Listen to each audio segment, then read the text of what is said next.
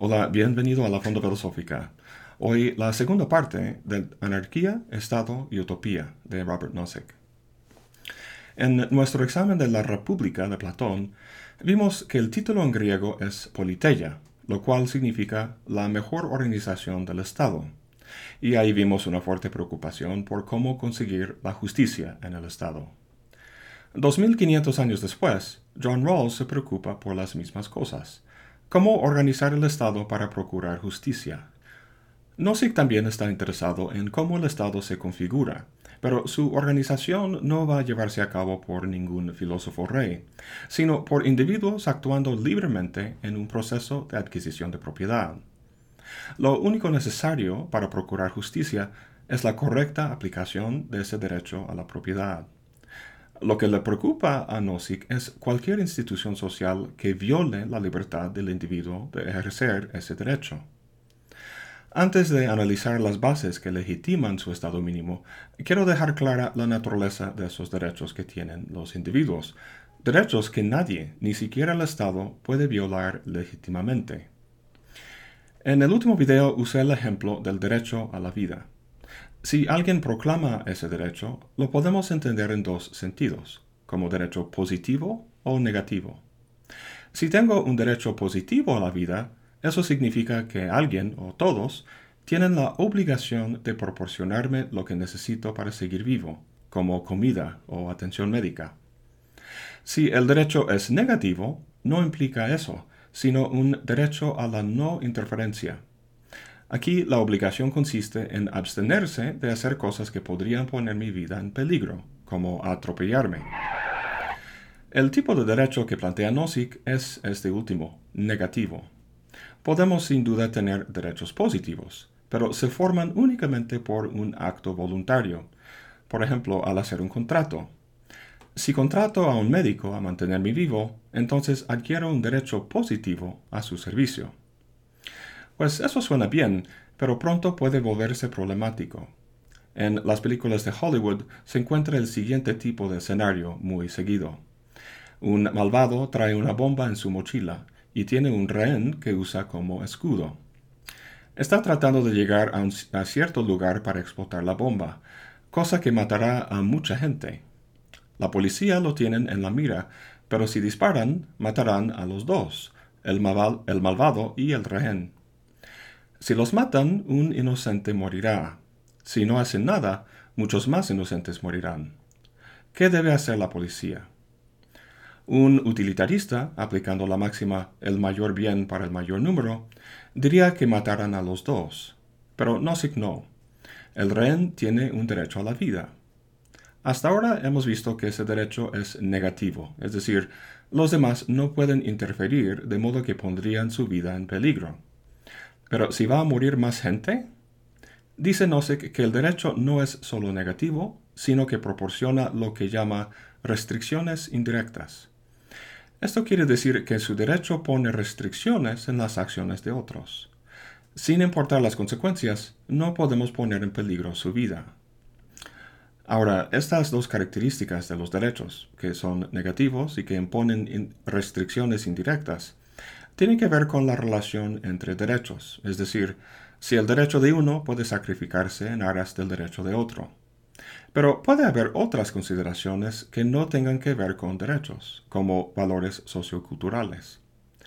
¿Hay valores culturales que superan en importancia a los derechos de los individuos?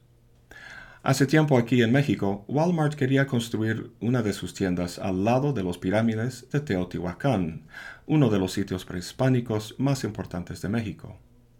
Walmart había comprado el predial de forma legal, pero muchos decían que sería un sacrilegio que se viera la tienda y su enorme letrero al lado.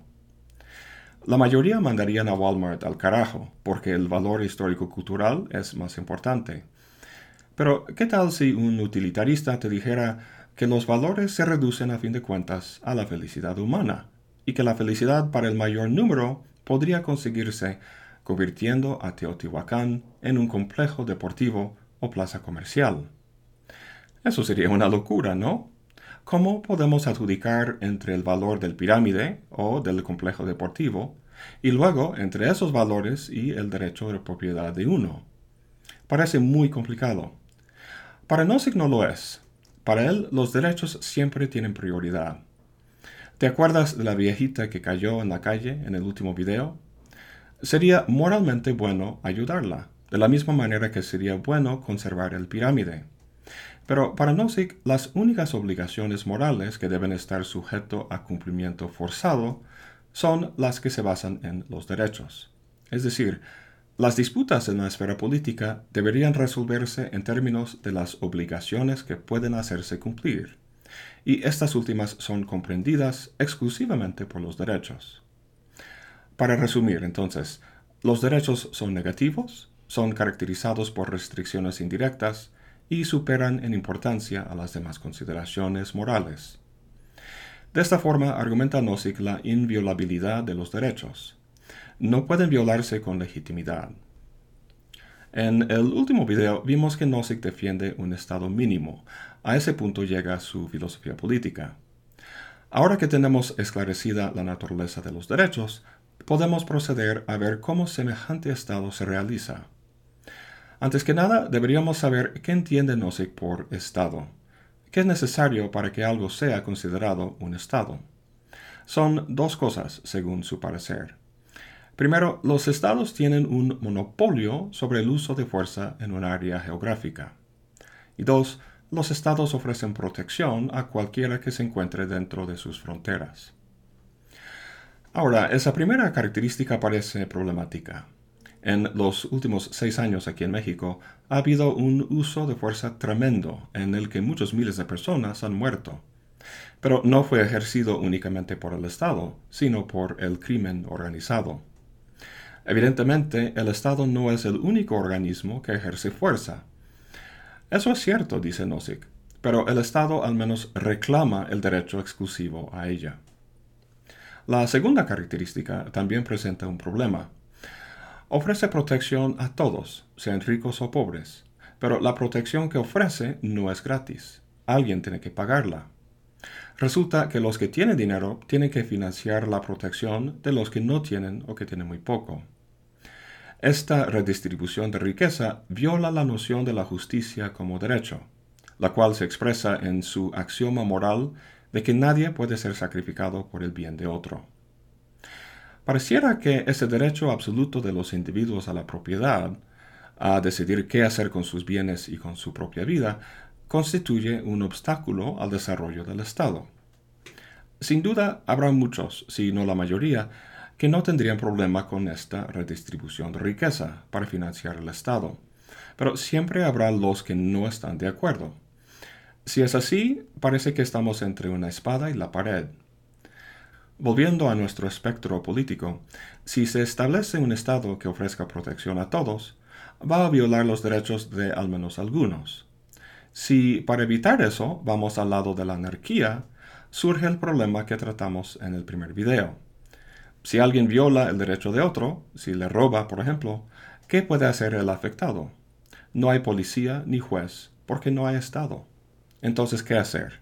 ¿Cómo reconciliar la autonomía del individuo y las necesidades del Estado. La respuesta clásica, le hace Hobbes, Locke y Rousseau, es el contrato social. La idea de que a través del consentimiento transferimos ciertos de nuestros derechos al Estado, como por ejemplo el de castigar, a cambio de protección y posiblemente otros servicios. El consentimiento plasmado en el contrato social es lo que resuelve el problema de la legítima creación del Estado. No debe sorprender que Nozick no está de acuerdo con este clásico planteamiento. Veamos de cerca el problema que identifica. Si pides un préstamo del banco o compras un coche con pagos, se hace un contrato, se firma y cada parte tiene una copia. ¿Y el famoso contrato social? ¿Dónde está? ¿Quién lo tiene? ¿Es la constitución de un país? Aunque lo fuera, seguramente no trae tu firma en ninguna parte. Entonces, ¿cómo expresas tu consentimiento?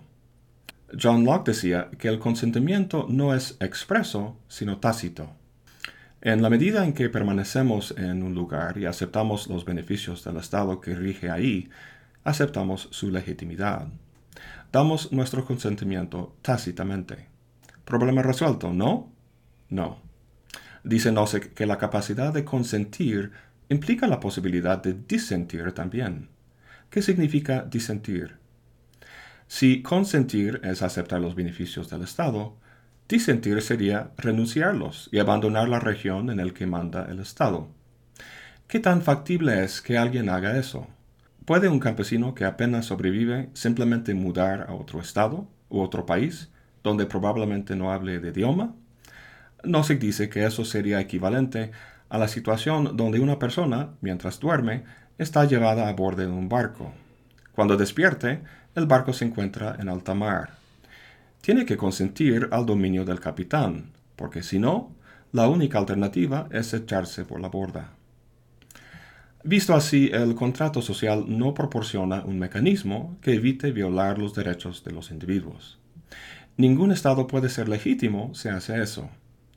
Nuestra pregunta entonces es cómo puede Nozick justificar el Estado de forma legítima y al mismo tiempo refutar el argumento del anarquista. Si no puede aprovecharse del contrato social, ¿qué salida tiene? Su respuesta consiste en su argumento de lo que llama la mano invisible. Como hemos visto en otros videos, las teorías del contrato social, incluso la de Rawls, empiezan en un estado de naturaleza.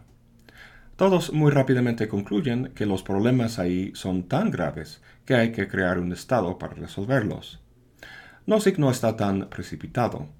Piensa que hay un mecanismo en las relaciones sociales ahí que si dejamos que se desenvuelvan, encontrarán su propia solución. Ese mecanismo es la mano invisible, la cual es muy parecida a la teoría de selección natural de Darwin. Lo que tanto Nozick como Darwin explican es cómo algo que parece diseñado puede surgir como consecuencia no intencionada de otras acciones. Para Darwin no hace falta un dios para explicar las características morfológicas de las especies, gracias a la mutación aleatoria y la selección natural.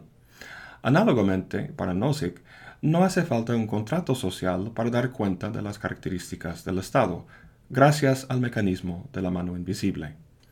Empezaremos el próximo video analizando con detalle ese mecanismo. Bueno, eso es todo para hoy. Gracias por acompañarme. Hasta la próxima y buen provecho.